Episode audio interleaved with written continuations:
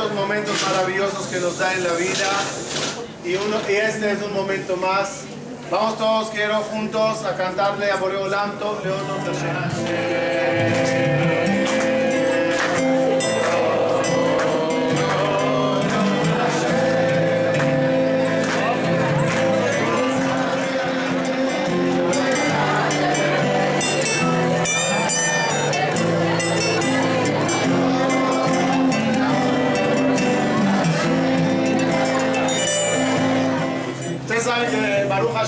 Israel, tuvo el honor de tener muchos grandes Talmidei Jajamim. Uno de los más destacados fue Rabbi Shimon Bar Yochai. Su nivel y su espe- especialidad en la parte de la Kabbalah, de la parte mística, nos ayudó a revelar muchísimos secretos de nuestra maravillosa y sagrada ley. No se olviden, no se olviden que la Torah de nosotros tiene su cuerpo y tiene su alma.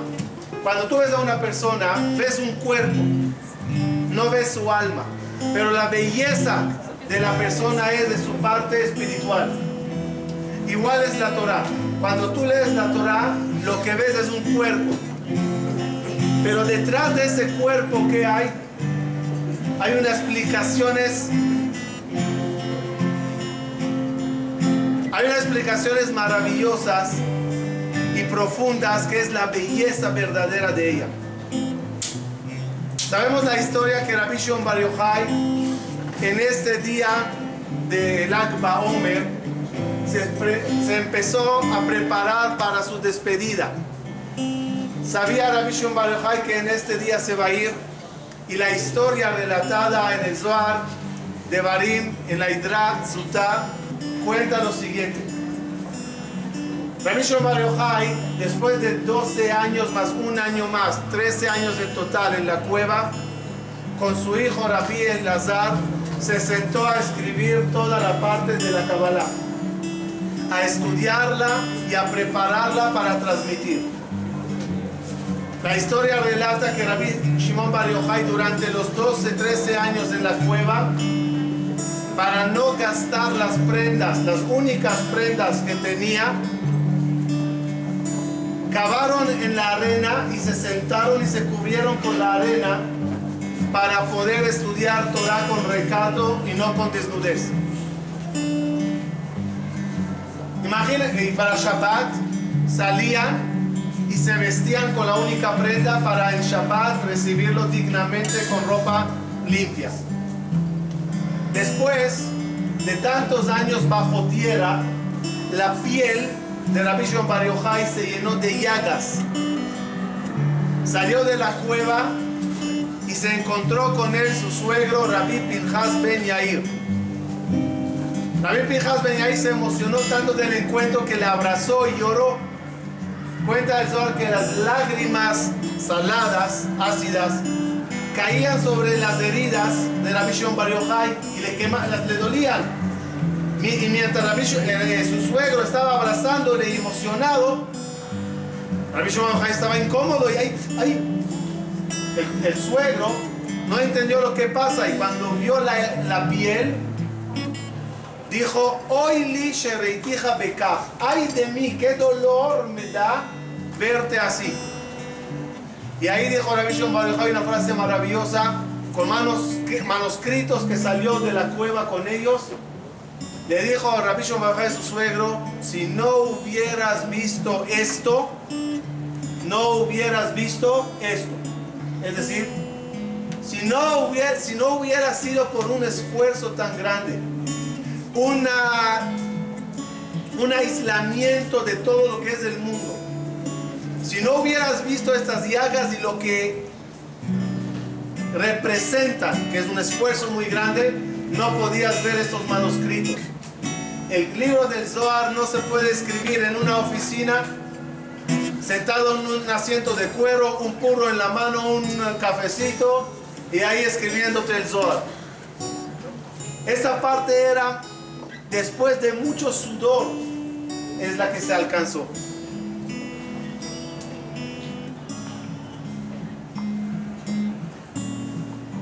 Cuando salió de la cueva, reunió Rabbi Shimon Bar Yochai a 10 alumnos, los escogidos de todos los jajamín de la generación, y a ellos los llamó la Jaburá, el grupo cercano, y con ellos compartían los secretos de la Kabbalah del Zohar.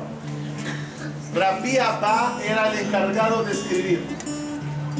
En la primera reunión llamada Hidra Rabbah, se sentó Rabbi Shimon Bar Yochai a revelar a sus alumnos los secretos de Kabbalah más profundos que existen.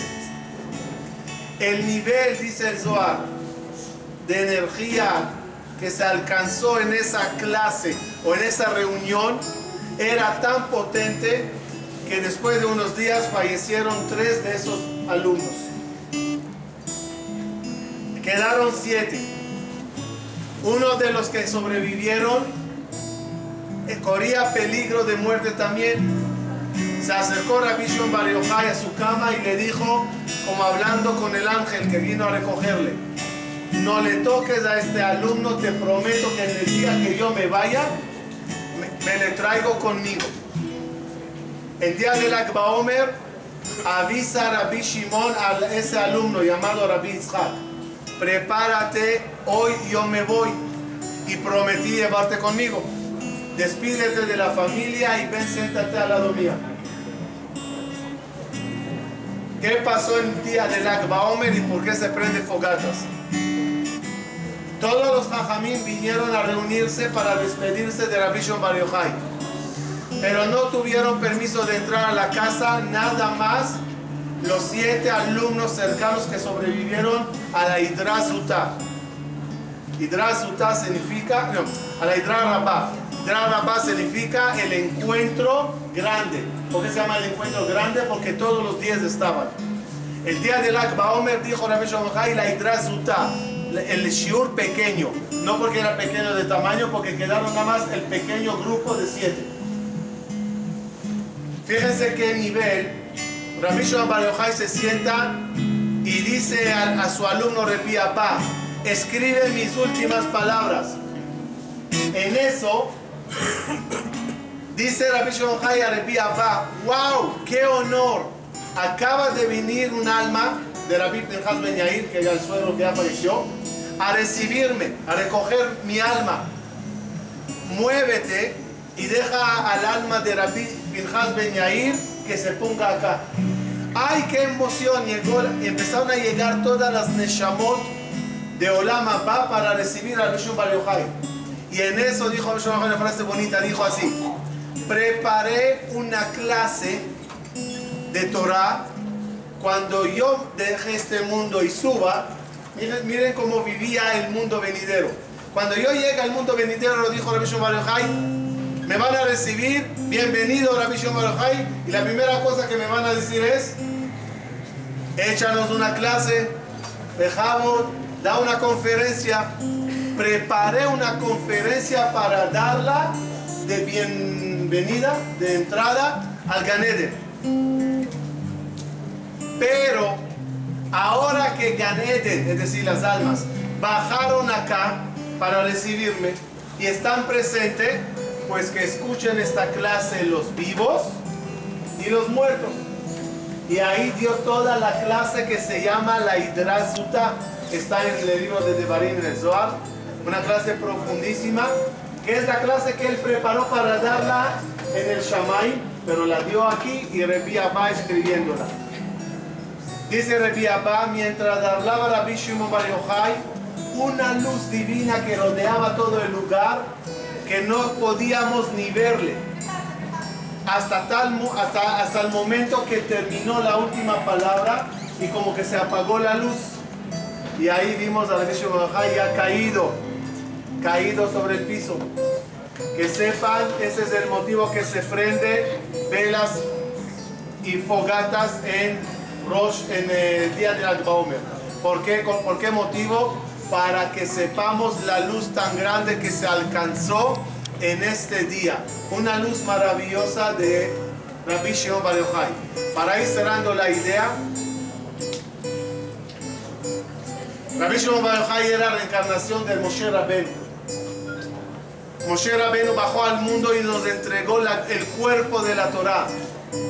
Rabbi Shimon Bar Yochai es el, regreso de Moshe Rabbeinu para darnos la parte espiritual, profunda, cabalística de todos los escritos de la Torá. Cuando una persona llega a esos niveles y por lo menos prueba algo de lo físico y algo de lo profundo, no puede no maravillarse y decir Marabu Maseh Hashem. Y en verdad, quiero finalizar con eso.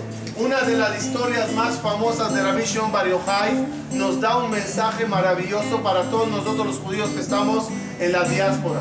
Todavía en la diáspora hasta que el día que nos vayamos todos Besat Hashem Eretz Israel. Cuenta la Gemara, una vez llegó una pareja ante Rabbi Shimon Bar Yochai y le dijeron, Rab, muchos años casados, no hay hijos, nos queremos divorciar para que cada uno busque una nueva pareja y tenga hijos. ¿Qué opinas, Rab? Dijo Rabbi Shimon Bar los aconsejo lo siguiente, cuando se casaron, hicieron fiesta, ¿sí? Ahora que se separan por motivos como estos y no por odio y pelea, háganse una fiesta y sepárense. ¿Ok? Hicieron fiesta de despedida. Y en la fiesta había. Había de todo lo bueno. Incluso Jacob también llegó a la fiesta. ¿Saben quién es Jacob? Jacob es Yain, Ara, Bira.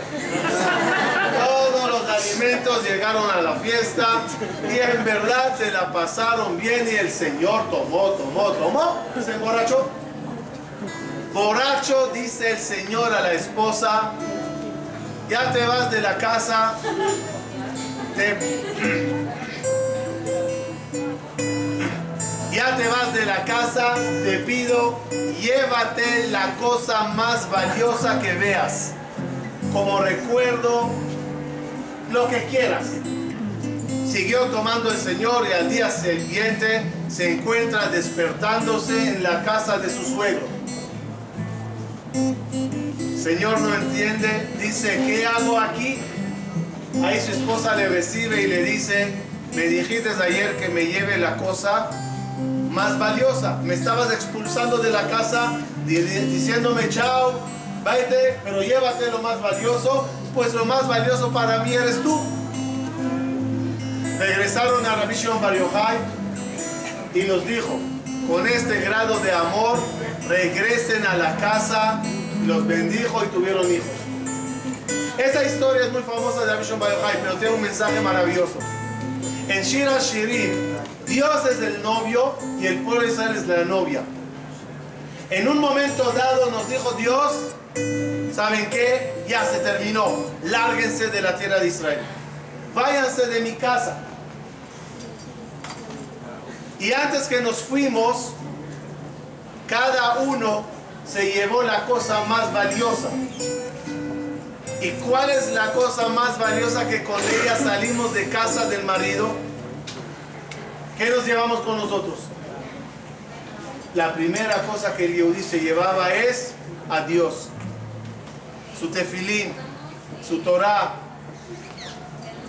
su fe. A la diáspora salimos con el esposo, con Dios. Y cuando Dios nos pregunta, oye, ¿qué hago yo con ustedes? Ya nos despedimos. No, Dios.